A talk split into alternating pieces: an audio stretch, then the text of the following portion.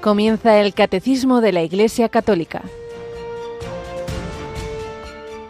Un programa dirigido por el Padre Luis Fernando de Prada.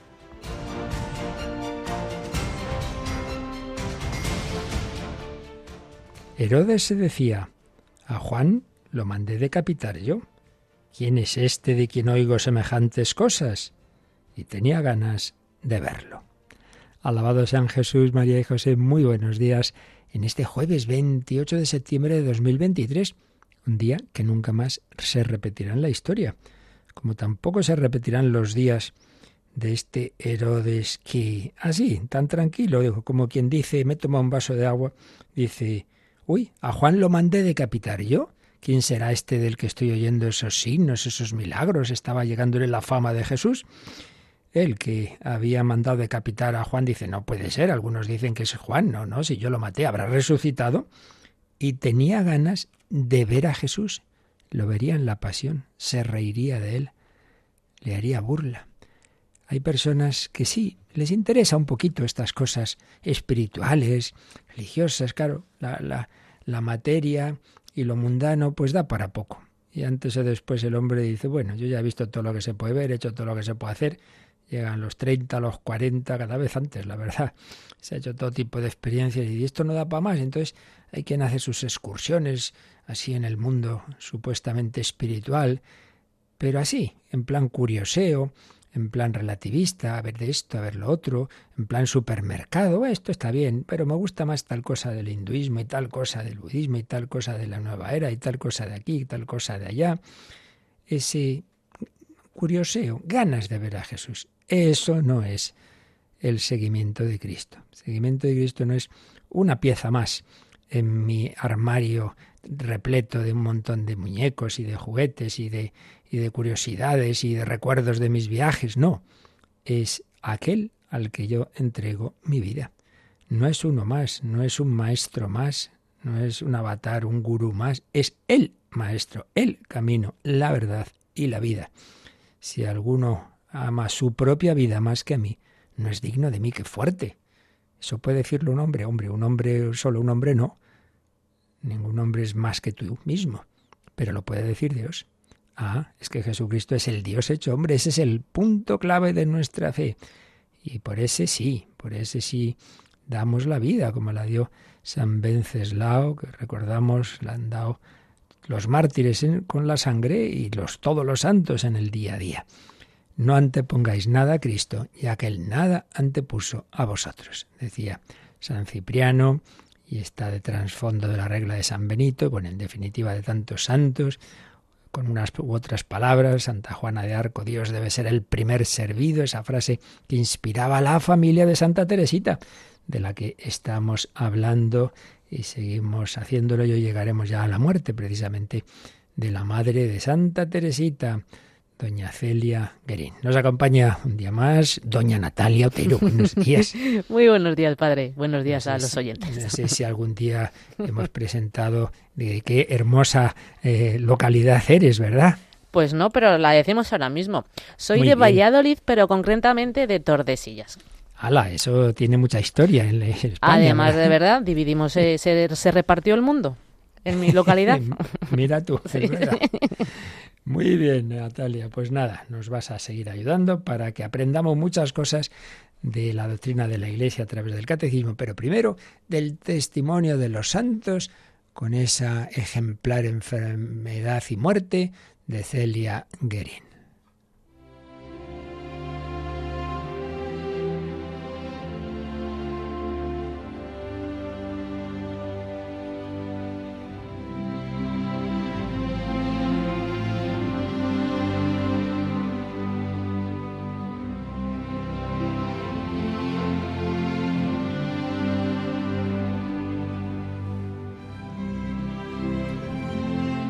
Historia de una familia.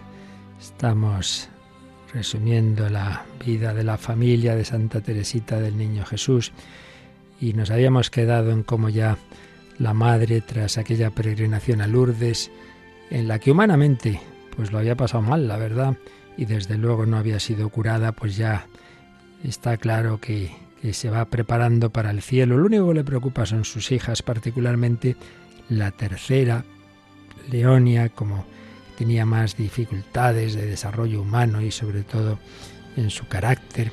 Es lo que más le, le preocupaba, pero ya veía que la cosa iba mejorando desde la muerte de su hermana visitandina, a la que se la encomendó. Cuando llegues al cielo hablas con Santa Margarita María, en fin, tenéis que arreglarme a esta hija mía. También pensaba en las dos pequeñitas, claro.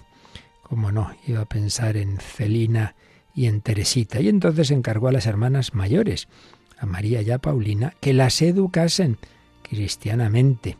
También se lo pidió a su hermano y a su cuñada, que ya habían ofrecido que cuando se quedara viudo, don Luis se fueran a vivir allí a Lisieux para poderlos poder cuidar de esas niñas mejor.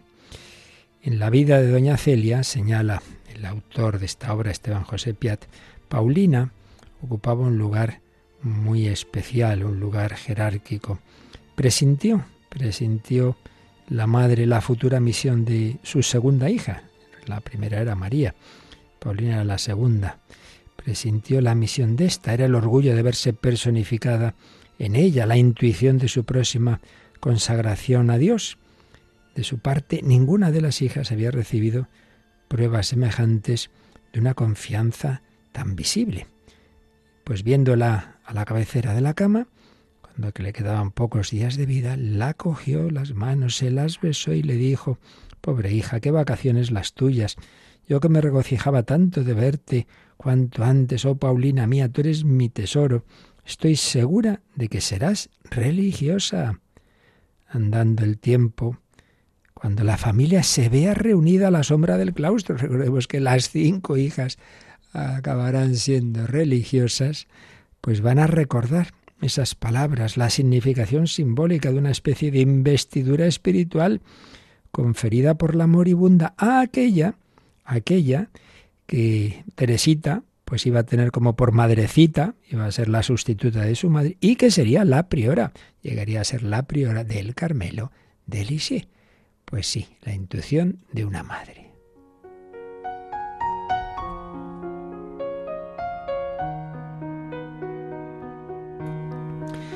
Pues así, hechos sus ofrecimientos, encargos, despedidas y recomendaciones, doña Celia vio acercarse con ojos tranquilos a la muerte.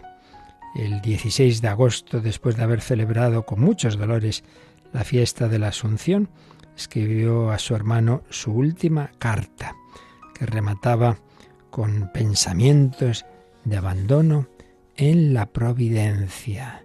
Evidentemente escribía, la Virgen no quiere curarme. Si la Virgen no me cura, es que mi tiempo se ha concluido y que Dios quiere bondadosamente que yo descanse fuera de la tierra. Los dolores iban aumentando de una manera muy fuerte.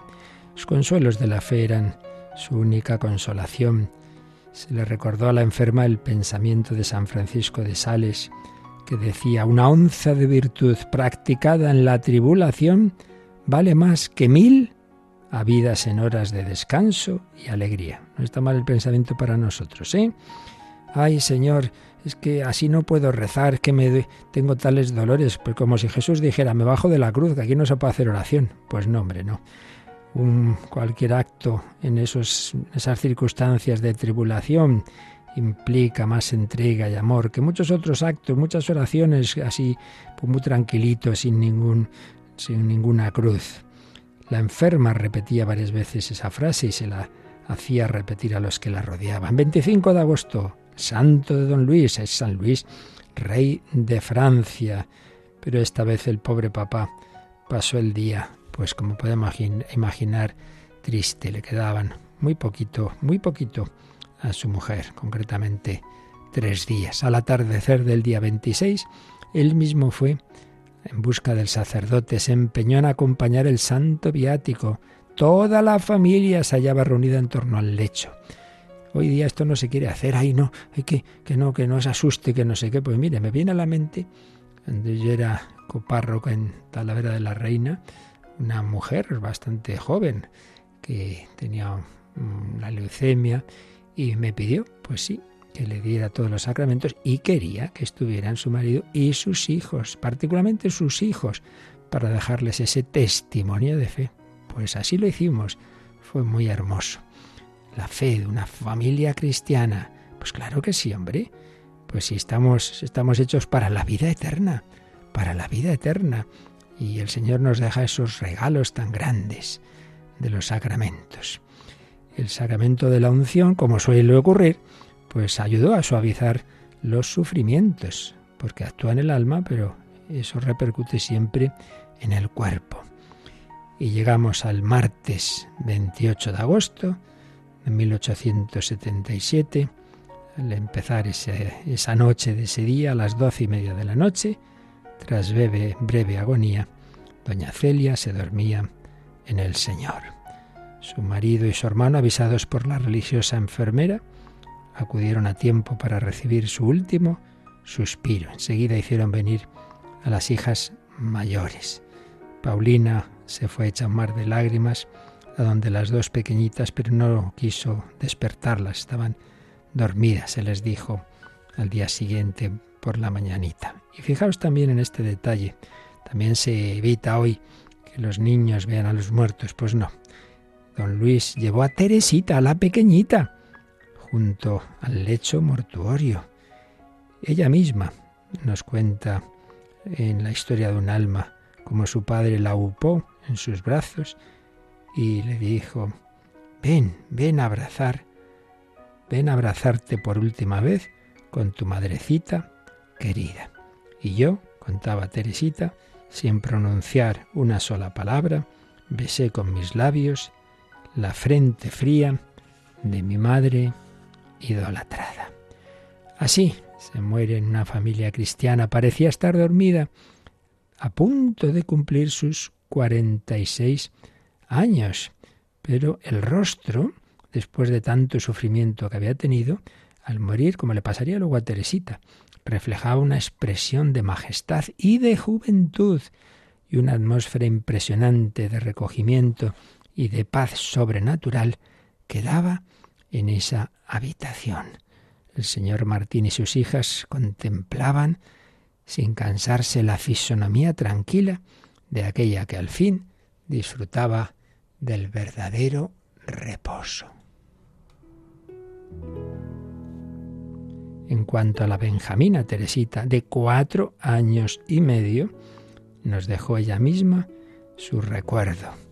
No recuerdo que derramase muchas lágrimas, a nadie revelé los hondos sentimientos que llenaban mi corazón. Miraba y escuchaba silenciosa. También saltaban a mi vista muchas cosas que hubieran querido ocultarme. Por un momento me encontré solita ante el ataúd, colocado de pie en el corredor. Me entretuve largo rato en contemplarlo. No había visto ninguno, sin embargo, adivinaba lo que era. Y yo, tan bajita, precisaba, precisaba levantar la cabeza para verle por completo. Se celebraron los funerales el 29 de agosto. El entierro tuvo lugar en el cementerio de Nuestra Señora de Alençon. El párroco declaró rotundamente que había una santa más en el cielo. Ya lo dijo, fue profético, lo que luego la Iglesia ha declarado ya solemnemente en la canonización junto a su marido Luis. Qué maravilla, la santidad de la vida ordinaria, la santidad de un matrimonio, la santidad de la puerta de al lado, que decía el Papa Francisco. Pues así fue. La cuñada, más adelante, escribiría a su sobrina Teresita cuando ya era carmelita y le decía Quiso Dios que esta madre que guió tus primeros pasos fuese a gozar de una gloria más sublime y de las alegrías celestiales. Es que tus padres, Teresita, eran de aquellos a quienes se les puede llamar santos y quienes merecen engendrar hijos santos. Pues así fue. Santos esos padres, Luis y Celia, Santa Teresita, proceso Leonia, y sin duda se podría también declarar y hacer los procesos de las otras hermanas. Pues pedimos al Señor, por intercesión de la Virgen María, esa Virgen tan presente en esta familia, y de esta familia, de estos santos esposos e hijas, que también a nosotros nos ayuda a ir por el camino de la santidad.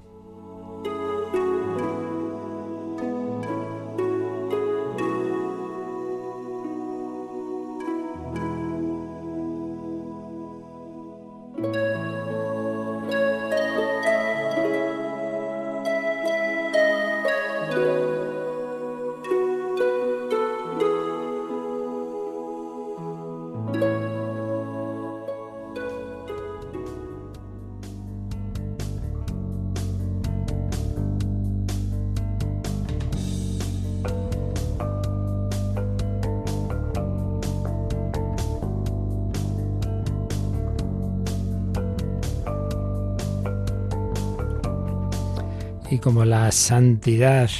Estamos viendo que no es algo individualista, sino que la santidad de un miembro del cuerpo místico repercute en los demás, pues tenemos esa alegría de que el que haya habido estos santos nos ayuda a nosotros y justamente es lo que estamos viendo dentro de los frutos de la Eucaristía y en particular de la comunión, después de haber visto ante todo la comunión acrecienta nuestra unión con Cristo después de haber visto cómo nos separa del pecado, cómo perdona los pecados veniales, cómo preserva de futuros pecados mortales. Después de todo esto habíamos empezado ya el, en el número 1396 a ver otro efecto. Si los efectos anteriores son más bien de, una, de la relación directa con el Señor, en este número 1396 se habla de la dimensión horizontal.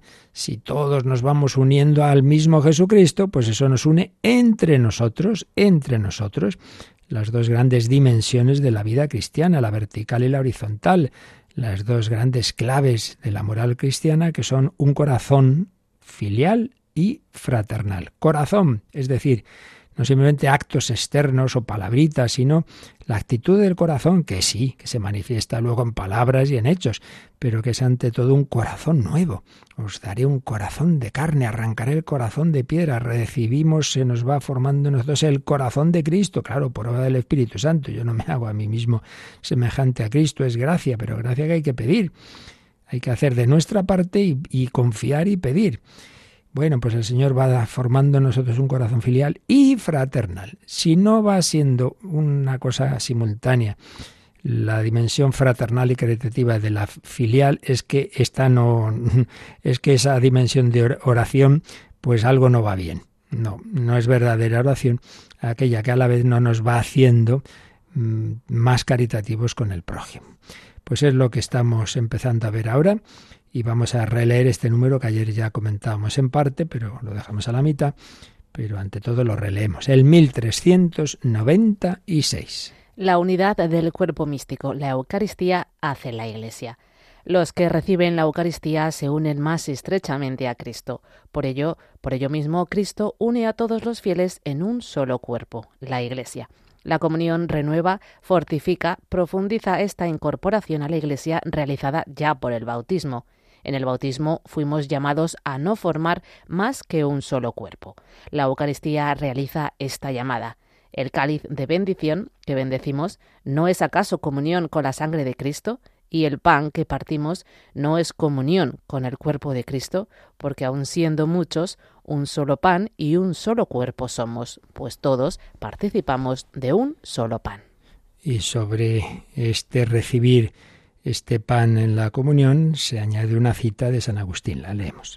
Si vosotros mismos sois cuerpo y miembros de Cristo, sois el sacramento que es puesto sobre la mesa del Señor y recibís este sacramento vuestro.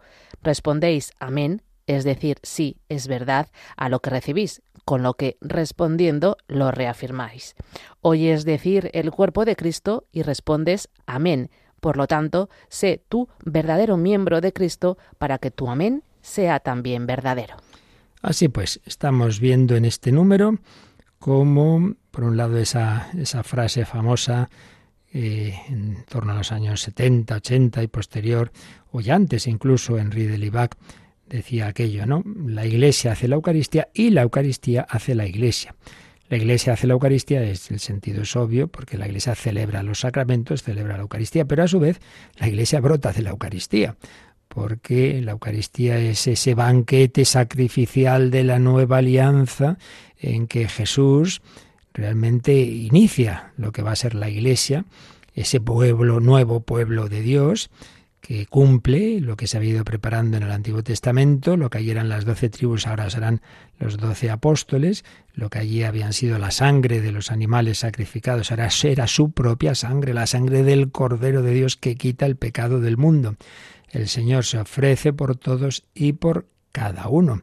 El Señor nos une en sí mismo, nos une a unos con otros. Por eso hemos dicho, primer fruto de la Eucaristía, que acrecienta nuestra unión con Cristo. Bueno, pues si acrecienta nuestra unión con Cristo, acrecienta nuestra unión de unos con otros.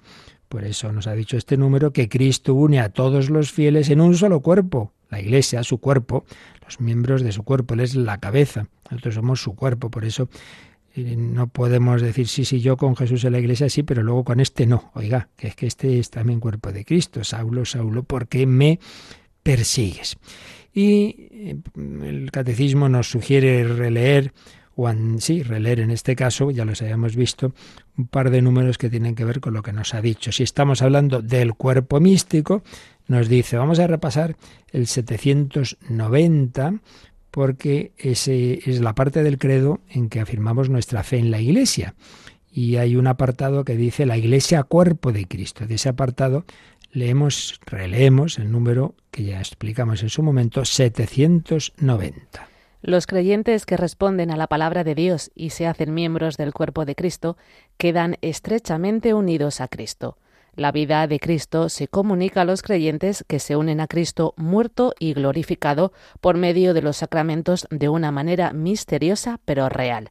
Esto es particularmente verdad en el caso del bautismo, por el cual nos unimos a la muerte y a la resurrección de Cristo y en el caso de la Eucaristía, por la cual compartimos realmente el cuerpo del Señor que nos eleva hasta la comunión con Él y entre nosotros.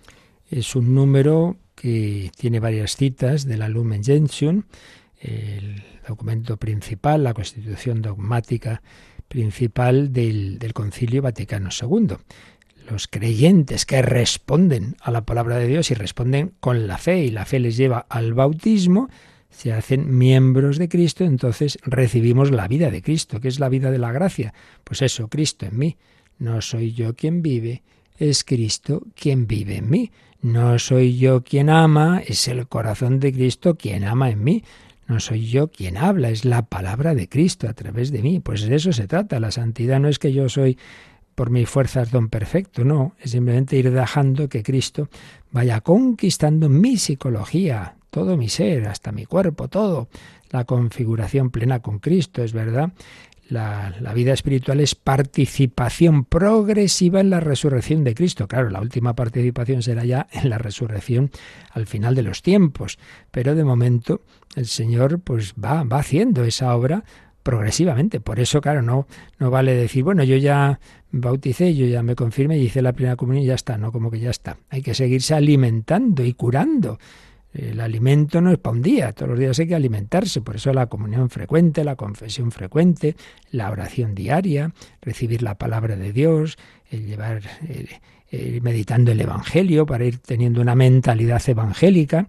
Leemos el periódico, vemos las noticias, vemos la tele, no sé qué, no sé cuántos, y no leemos la escritura. Hombre, la palabra de Dios todos los días, un poquito, que menos que dos, tres minutitos, que menos, que menos pues una bonita manera de terminar, como hacía la familia de Santa Teresita el día, pues, pues el leer el Evangelio del día siguiente, por ejemplo, y hacer algunas oraciones, y así la vida del Señor va entrando en nosotros y vamos siendo cada vez más dóciles a esa cabeza del cuerpo místico y eso mismo nos une entre nosotros.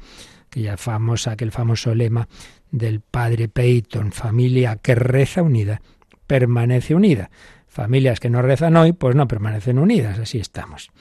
Y luego hemos oído esta cita tan bonita de San Agustín, si vosotros mismos sois cuerpo y miembros de Cristo, sois el sacramento.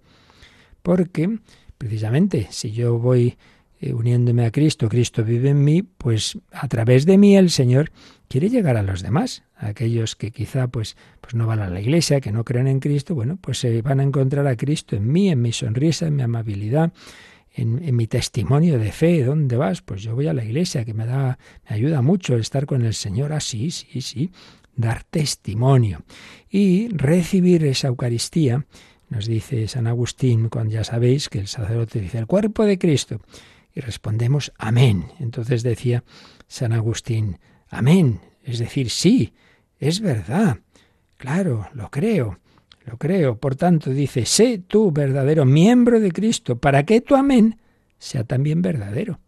Lo creo, creo que recibo a Cristo, pues hombre, que se note, quédate ese ratito en oración con Él y luego piensa que sales llevando a Cristo en ti. Entonces, sobre esto del amén, nos sugiere el catecismo que releamos el final, el final del comentario del credo, pues cuando veíamos la primera parte del catecismo, claro, íbamos siguiendo el credo, y precisamente el penúltimo número de esa primera parte es el 1064, que nos sugiere el catecismo que releamos sobre el amén. Vamos con él. Así pues, el amén final del credo recoge y confirma su primera palabra, creo. Creer es decir amén a las palabras, a las promesas, a los mandamientos de Dios, es fiarse totalmente de Él, que es el amén de amor infinito y de perfecta fidelidad. La vida cristiana de cada día será también el amén al creo de la profesión de fe de nuestro bautismo. Y de nuevo otra cita de San Agustín para reafirmar estas ideas. Que tu símbolo sea para ti como un espejo. Mírate en él para ver si crees todo lo que declaras creer, y regocíjate todos los días en tu fe. Bueno, esto ya lo diríamos en su momento, pero insisto en ello. El credo no es una mera enumeración de verdades, uno la va diciendo como puede decir la tabla de multiplicar, no, es una oración, es una oración, claro, por eso es, habitual rezar el credo como oración, eh, se puede, hay, a veces se, hace como parte, se añade al rosario, por ejemplo, un credo, una salve, etcétera. En cualquier caso, es una oración en la que le estamos diciendo al Señor, no simplemente creo en verdades, sino me fío, me fío de Dios Padre que ha creado el mundo, me fío de Dios Hijo que ha muerto por mí, que ha resucitado, que ha ascendido al cielo, me fío del Espíritu Santo, me fío de que el Señor actúa en la Iglesia, y, estoy convencido de todo lo que nos ha enseñado y espero en sus promesas y espero la resurrección de la carne. Qué bonito. Creer es decir amén, es decir, de verdad que sí, que me fío, que lo creo. Y no lo olvidemos, el primero que dice amén es Dios, es decir, el que cumple sus promesas, el que es fiel. Entonces nuestro amén es un decir, claro que sí, yo creo que Dios es fiel, yo creo en todo. Y por eso, si realmente nos creyéramos lo que decimos, viviríamos con paz y tranquilidad, porque ya solo las primeras palabras, creo en Dios Padre Todopoderoso, pues hombre, si es Padre, busca tu bien, y si es Todopoderoso, pues tranquilo, todo está en sus manos. Aquí hay tanta ansiedad y angustia y ¿Qué, qué, pasa? ¿Que, ¿Que la providencia se ha de ti? No, no, Dios no se olvida ni de un pajarito que cae a tierra. Creo, me fío, me fío de Dios y le digo amén. Entonces, al comulgar, fijaos, ¿eh? que es que parece nada, una palabrita de nada, pues es decir que sí, que sí, que creo que este es Jesucristo, mi Señor, mi Salvador, el Hijo de Dios. Si uno no cree que recibe a Cristo, no puede comulgar, porque claro, es que es muy serio, es recibir al Hijo de Dios hecho hombre. Por eso con reverencia, con amor, y fiarme, y fiarme, no solo de que Él está ahí, sino de, de que Él lleva mi vida. Creo. Bonito realmente. Y claro, eso implica también pues que, que me comprometo a reflejar el amor del Señor hacia los demás. Es lo que estamos viendo en este número y en el siguiente, esa dimensión horizontal, reflejar a Cristo en el mundo, en el mundo. Qué maravilla, este sagrado banquete, cuántos frutos tiene la Eucaristía. Vamos a darle gracias al Señor a pedirle vivirlo cada vez con más fe, esperanza y caridad.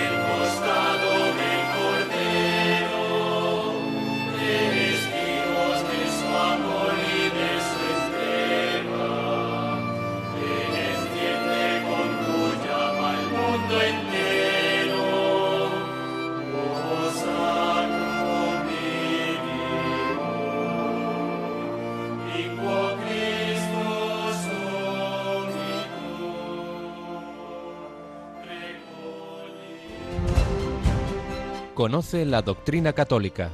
Escucha el catecismo de 8 a 9 de la mañana, de 7 a 8 en Canarias. Y los sábados a la misma hora profundizamos en los temas tratados en el programa En torno al catecismo. Conocemos la doctrina católica resumida en el catecismo maravillosamente. Estamos con los frutos de la Eucaristía. Estamos viendo, acabamos de ver en el 1396 como uno de los frutos, la unidad entre nosotros. La verdadera unión con Cristo nos lleva a la unión entre nosotros. Y nos lleva a la caridad a la caridad y claro, la caridad es ese amor universal, no solo a los a los míos ya de siempre, y saludáis a los que os saludan, qué mérito tenéis, sino a todos y especialmente a los más necesitados. Por eso, el siguiente número, el 1397, nos va a hablar de esa caridad a favor de los más necesitados, de los pobres, de los enfermos, etcétera. Bueno, a ver qué nos dice el 1397. La Eucaristía entraña un compromiso en favor de los pobres para recibir en la verdad el cuerpo y la sangre de Cristo entregados por nosotros, debemos reconocer a Cristo en los más pobres, sus hermanos. Y ahora nos pone una cita, en este caso ya no es de San Agustín, pero es de otro santo padre de esos primeros siglos, santo padre y doctor, San Juan Crisóstomo. Has gustado la sangre del Señor y no reconoces a tu hermano Deshonras esta mesa, no juzgando digno de compartir tu alimento al que ha sido juzgado digno de participar en esta mesa. Dios te ha liberado de todos los pecados y te ha invitado a ella. Y tú, aún así, no te has hecho más misericordioso. A veces pensamos que las insistencias de los últimos tiempos en, esta dimensión fraterna, horizontal. Bueno, son cosas así modernistas, ¿no? Pues sí, la Iglesia quiere hacerse simpática, entonces, pues incluso, ¿no? Pues es perder su esencia y es eh, convertirse en una ONG. Bueno, eso por desgracia se da, eso ya lo sabemos, que hay reduccionismos y que hay veces, pues bueno, enfoques parciales, quizá personas pues que han ido perdiendo la fe en Cristo vivo y entonces pues reducen la Iglesia a esa dimensión. Sí, eso es verdad.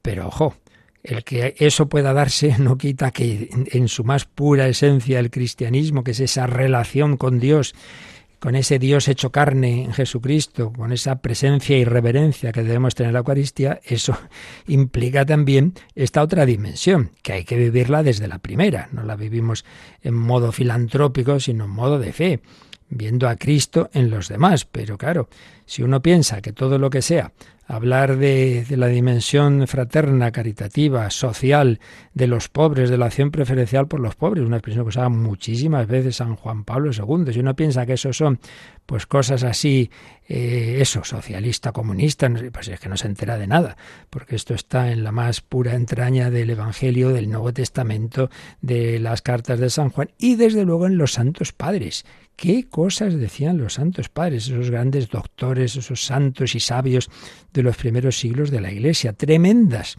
Y aquí se nos ha puesto una cita y ahora vamos a ir leyendo algunas más de, de, esos grandísimos autores. Pero primero releemos lo que hemos visto. La Eucaristía entraña un compromiso en favor de los pobres. Bueno, pues ya primera afirmación de este catecismo. Esto no lo dice no sé quién, cura despistado que, eso, que ha ido perdiendo una dimensión oracional. No, no, lo dice el catecismo de San Juan Pablo II. Entonces, si tú, no, yo me especializo en la Eucaristía, pero eso lo otro se lo dejo a, las órdenes que se dedican a los pobres. Pues no, Señor, le, a todos, hombre, cada uno según su vocación y donde Dios le pone, pero siempre de una manera o de otra eh, esa dimensión eucarística implica un compromiso en favor de los pobres, pobres materiales, pobres espirituales, pobres de salud, en fin, todo lo que son las necesidades de este mundo.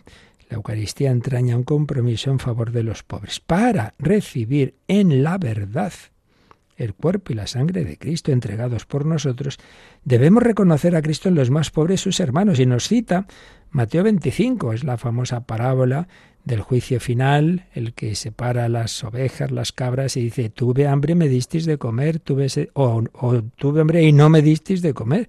Es decir, pero ¿cuándo? ¿Cuándo lo hicimos eso? Pues cuando lo hicisteis o no lo hicisteis con mis hermanos. Por eso yo, escondido bajo la apariencia de pan, soy el mismo que se esconde también bajo los pobres, enfermos, etcétera, presos, tal, tal.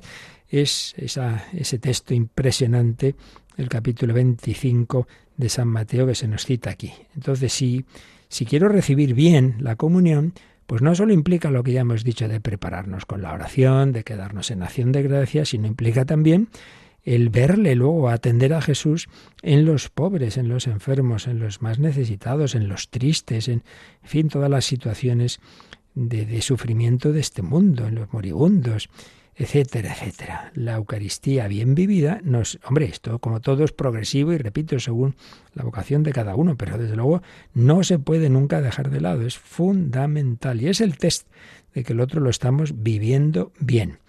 Y ya habéis visto el texto de San Juan Crisóstomo. Has gustado la sangre del Señor y no reconoces a tu hermano. Pero bueno, o sea, si reconoces a Cristo en el pan y vino y no lo reconoces en tu hermano, pues deshonras esta mesa. Al no juzgar digno de compartir tu alimento, ese que estaba contigo también, al que ha sido juzgado digno de participar en esta mesa. No, yo me voy a poner lejos de ese que me cae mal. Hombre, estamos los dos aquí convulgando pero yo con ese nada. Dios te ha liberado de todos los pecados, te ha invitado a esta mesa y tú no te has hecho más misericordioso. Esa parábola de, de ese al que le perdonan una cantidad increíblemente grande y luego no es capaz de perdonar una miseria que le debe el otro. ¿Pero qué es esto?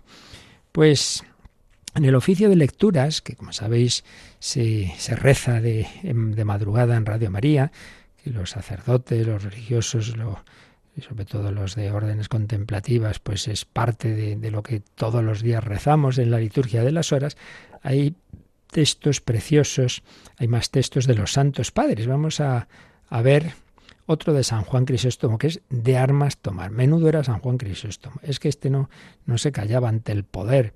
Y por eso le desterraron varias veces pues reprendía los vicios de la corte, claro, a la corte, el emperador, la emperatriz y nada, pues lo mandaban eh, fuera de allí, pero no se callaba. Y este, claro, pues reprendía también a gente rica que, que pasaba de los pobres y necesitados y echaba cada, cada soflama, como esto que vamos a, a leer ahora, una homilía comentando el Evangelio de San Mateo. Dice así, ¿deseas honrar el cuerpo de Cristo? No lo desprecies, pues, cuando lo contemples desnudo en los pobres, ni lo honres aquí en el templo con lienzos de seda, si al salir lo abandonas en su fría y desnudez.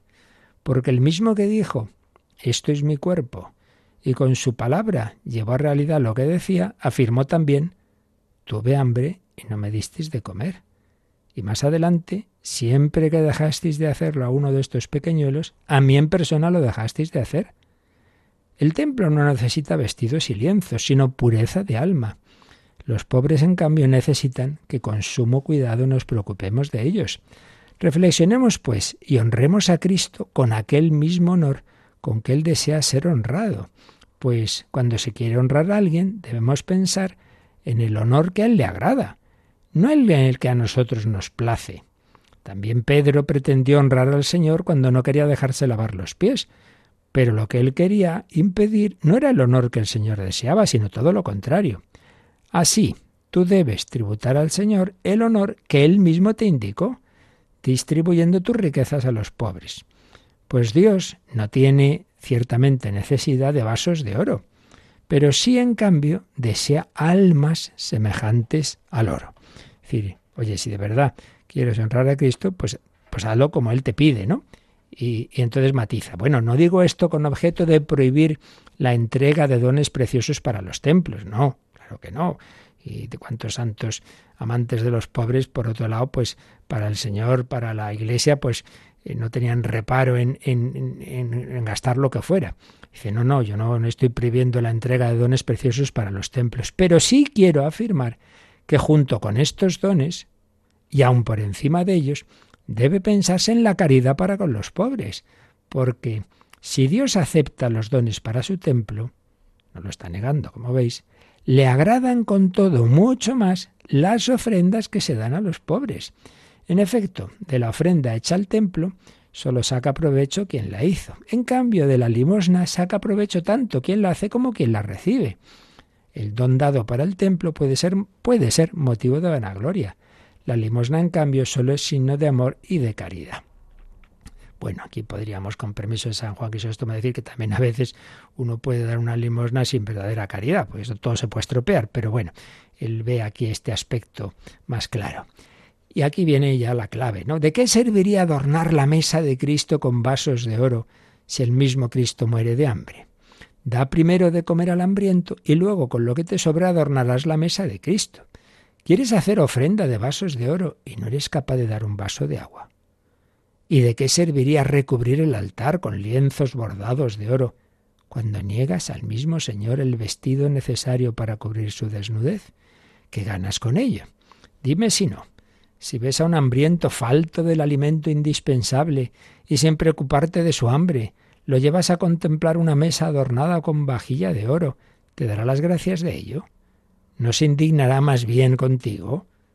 O si viéndolo vestido de andrajos y muerto de frío, sin acordarte de su desnudez, levantas en su honor monumentos de oro, afirmando que con esto pretendes honrarlo, ¿No pensará él que quieres burlarte de su indigencia con la más sarcástica de tus ironías?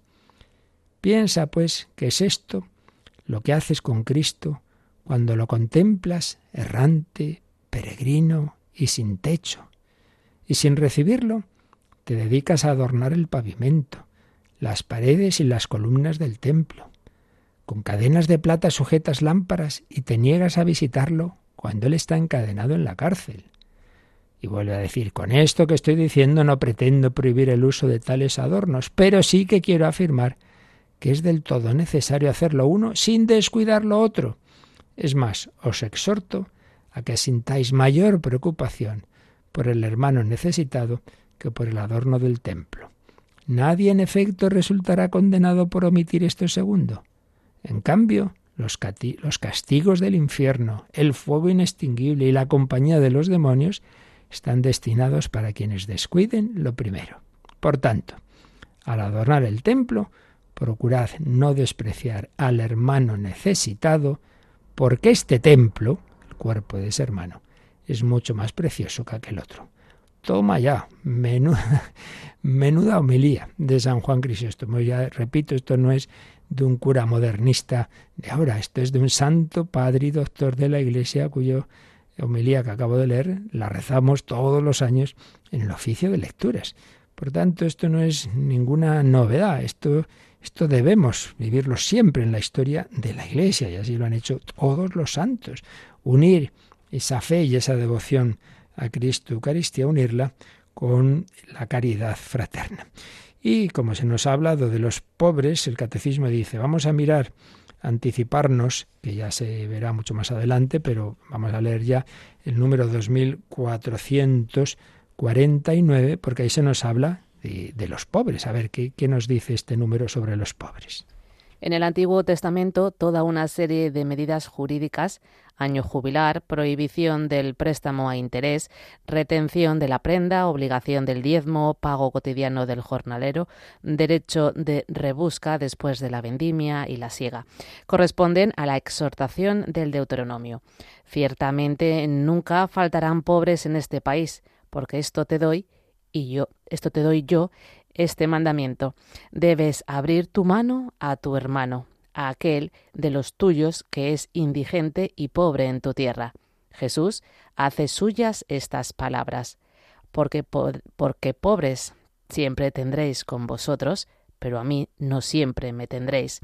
Con esto no hace caduca la vehemencia de los oráculos antiguos comprando por dinero a los débiles y al pobre por un par de sandalias, sino que nos invita a reconocer su presencia en los pobres, que son sus hermanos. Termina recordando algo de la vida de Santa Rosa de Lima. El día en que su madre la reprendió por atender en la casa a pobres y enfermos, Santa Rosa de Lima le contestó Cuando servimos a los pobres y a los enfermos, somos buen olor de Cristo. Qué maravilla. Fijaos que aquí ya se nos remotan, se nos remonta el catecismo no solo, no solo a los santos padres, sino antes, al Antiguo Testamento. En el Antiguo Testamento había un montón de indicaciones, incluso como dice, de medidas jurídicas para ayudar a los pobres, para, para tener esa delicadeza con los más necesitados, y claro, por supuesto Jesús, madre mía, qué importancia le dio, hasta el punto, ya digo, de identificarse con ellos. Tuve hambre y me disteis o no me disteis de comer, de beber, de visitarme, etc. Y así los santos, como la primera santa canonizada en América, Santa Rosa de Lima, al servir a los pobres y enfermos, servimos a Jesús. Bueno, pues seguiremos hablando de este número, pero creo que nos queda ya una buena orientación para que nunca separemos esa devoción de la que tanto hemos insistido y lo sigo haciendo con la Eucaristía en todos los sentidos, será verdadera si se nota también en la caridad fraterna con todos y especialmente los más necesitados. Pues así lo meditamos, pedimos al Señor que nos dé esa caridad que es la prueba de la verdadera fe eucarística. Teníamos alguna pregunta pendiente y si tenéis alguna más, pues ahora es el momento para hacerla. Participa en el programa con tus preguntas y dudas. Llama al 91005 9419. 91005 9419 Puedes escribir un mail a catecismo arroba o escribirnos un mensaje al teléfono de WhatsApp 668 594 383 668 594 383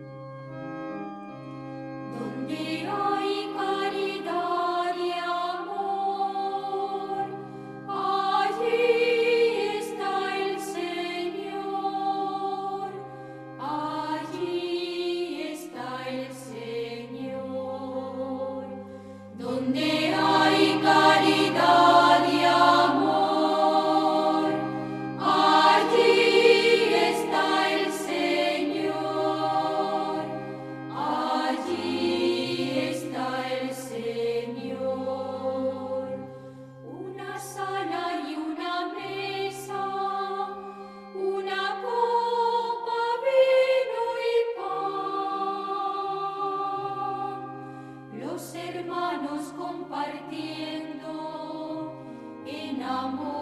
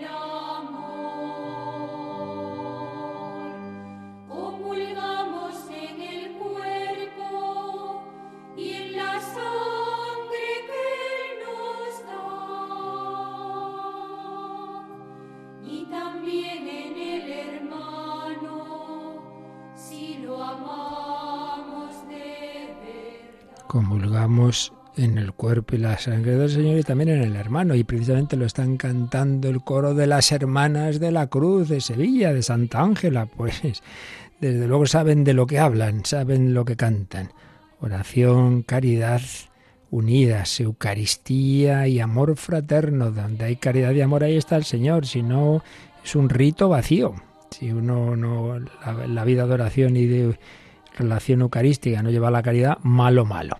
mala señal. Nos preguntaban, eh, a ver, dice una pregunta que me he hecho muchas veces, insistimos en tener el corazón limpio para recibir al Señor y me pregunto eh, si Jesús en la última cena sabía ya el pecado de Judas y al repartir el pan y el vino también se lo dio a él. Bueno, desde luego que lo sabía, está clarísimo que lo sabía y lo dice varias veces. Vosotros estáis limpios, aunque no todos. Uno de vosotros me va a entregar. Claro que lo sabía.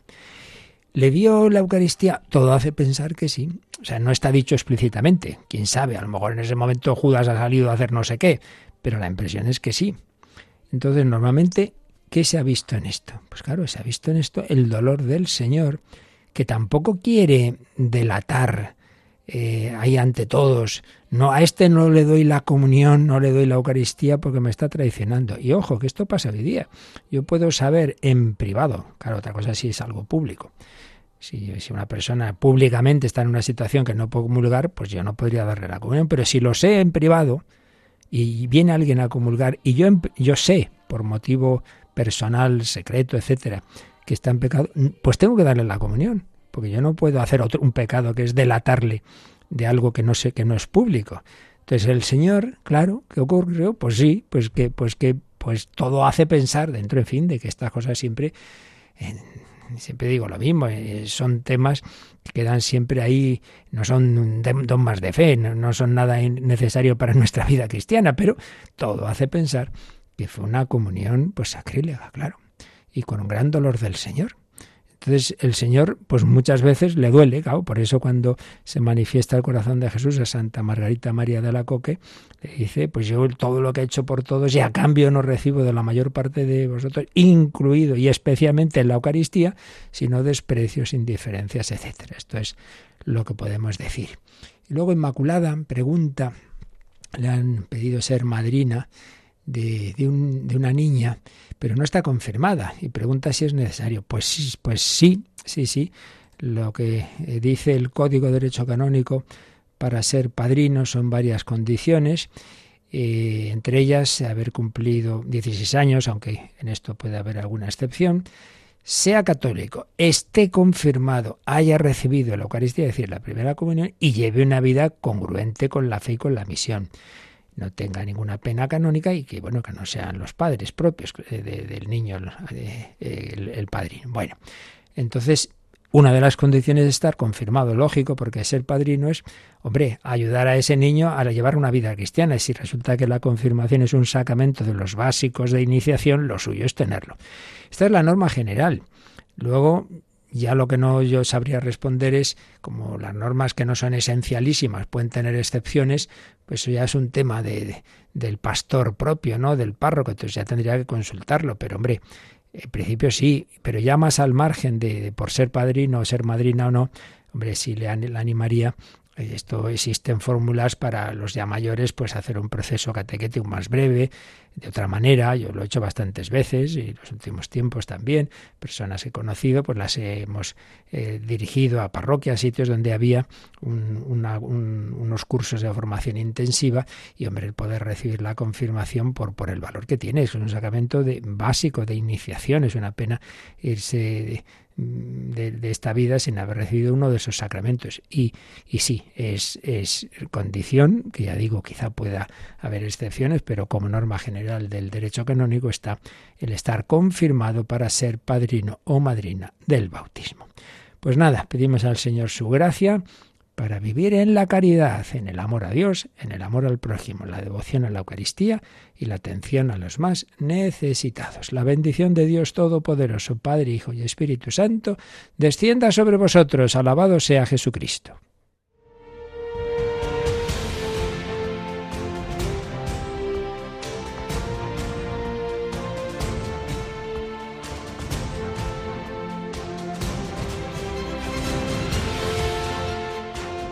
Han escuchado en Radio María el Catecismo de la Iglesia Católica, un programa dirigido por el Padre Luis Fernando de Prada.